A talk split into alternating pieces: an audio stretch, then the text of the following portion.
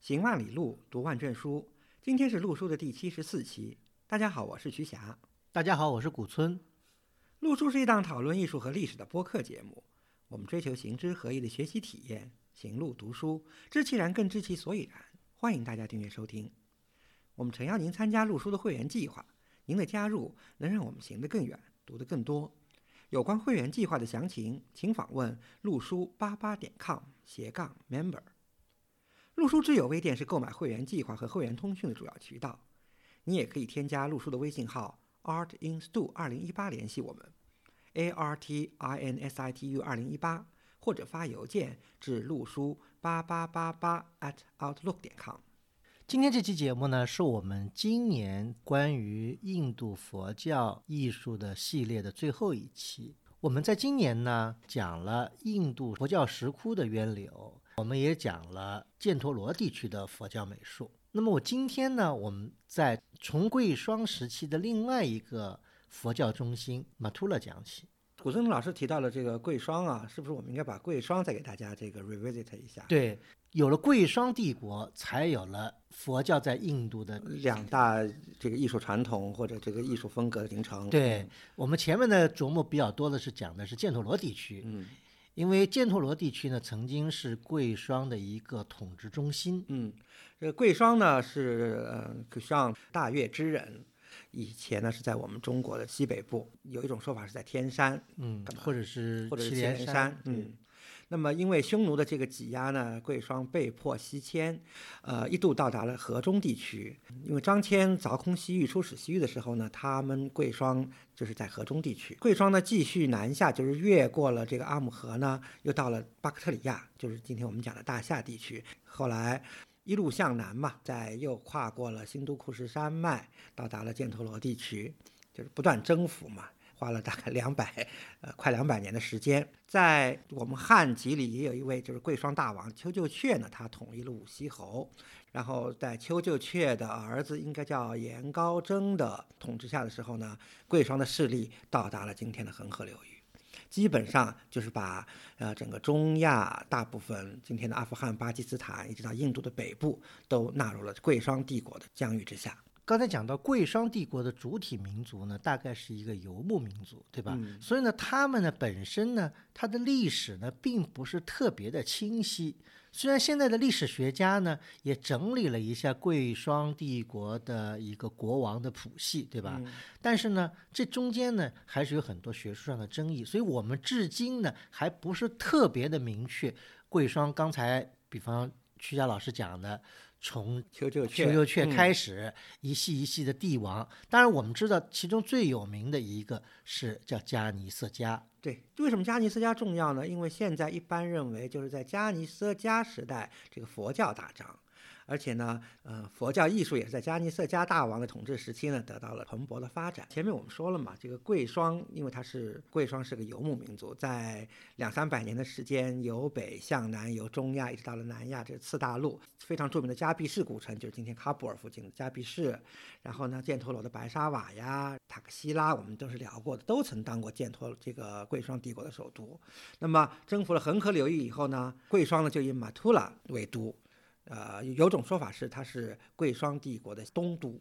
马图勒在哪里呢？就在其实今天离着德里很近，是在在德里的东南方向大概一百多公里的地方，而且离我们今天耳熟能详的印度的打卡地这个泰姬陵的所在地阿格拉。也只有几十公里的距离。对的，呃，马图拉当然是个重要的城市了，但是还有一个它的一个地理坐标，就是它在呃亚姆纳河的西岸。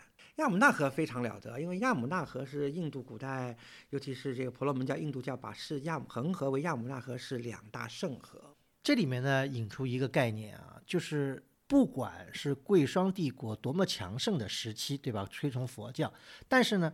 其实，在印度，它的印度教的影响是从来没有被消亡过的。所以呢，对于马图拉来讲，他当时是一个政治行政的一个首都，因为贵霜帝国追崇佛教的原因呢，所以呢，佛教在马图拉呢兴盛。但是呢，马图拉一直呢也是一个其他宗教的一个中心，包括印度教啊、耆那教这样的一个情况。对，因为贵霜的统治者虽然就尤其是加尼色加推虽然大张佛教嘛，但是他的整个统治的这个呃整个帝国，它是也是实行一个宗教宽容政策，所以各种各种宗教呢都是非常的兴盛吧，应该是。嗯，所以其实到今天啊，当然这个佛教在马图拉已经消亡了，那早就消亡了。对，嗯但是呢，印度教在这个马图呃还是非常兴盛的。当然了，这嗯个今天大家每个印度人都知道马图都视马图拉为圣城啊，嗯对啊，是所谓的今天印度古就是印度印度教的七大圣城之一嘛。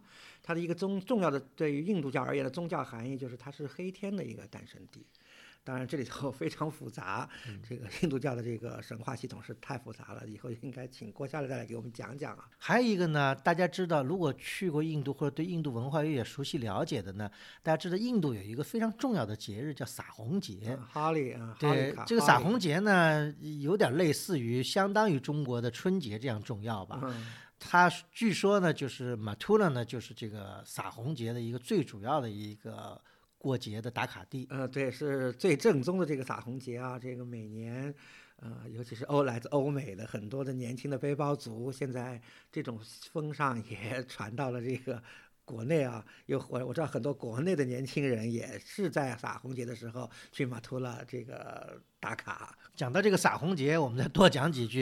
因为有一年呢，这个曲家跟我还有其他旅小伙伴在印度旅行的时候呢，正好碰到了撒红节，因为时间大概就在这个二月底三月初的这样一个嗯时间段。嗯呃，我们当时也没有太意识到这个撒红节有多么的重要。嗯，不过，真的到了撒红节那天，的确有点像中国的春节一样。对，呃商家都是关门闭户啊。，对，然后基本街上呢是一般的街道是行人罕至，嗯大家都这个关门闭户，到这个一些呃地点吧去进行这个节日活动。那节日活动大家知道，在电视里看了很多，互相什么泼彩啊，各种各样的这个呃颜色呀、狂欢啊。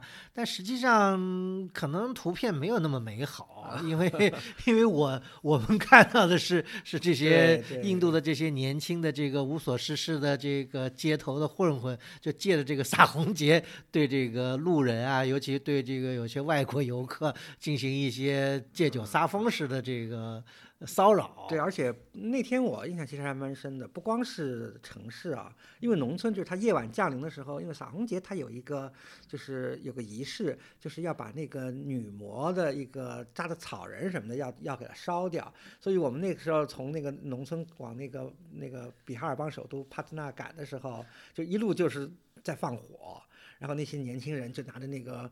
嗯像像燃烧弹似的就往我们的车上扔啊，非常的危险啊！它这个嗯 看起来是嗯，所以就说，可能我觉得应该在像马图拉这样的这样的地点，可能会管理的比较好，或者也未必未必。那么刚才我们是插曲啊，讲到了打撒红节。就马图拉呢，这个城市呢，呃，说老实话呢，我们去的时候呢，我们直接是奔着马图勒最重要的，对于我们来说打卡地，就是马图勒这个博物馆而去的。嗯嗯，呃，马图勒博物馆其实我们呢第一次去过其门而不入，因为马图勒博物馆并不是天天都开门。不，当时在应该是闭馆维修的状态中。嗯，那么后来呢，我们第二次去呢，终于得以一见。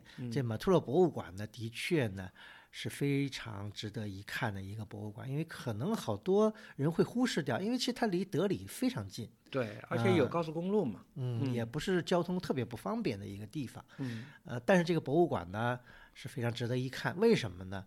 因为这个博物馆让我们可以看到马图勒在印度，尤其是在印度佛教艺术史上的一个重要的一个地位。嗯因为刚才我们讲到，现在的学界也好，或者一般的关注度都在这都在犍陀罗的佛教美术上。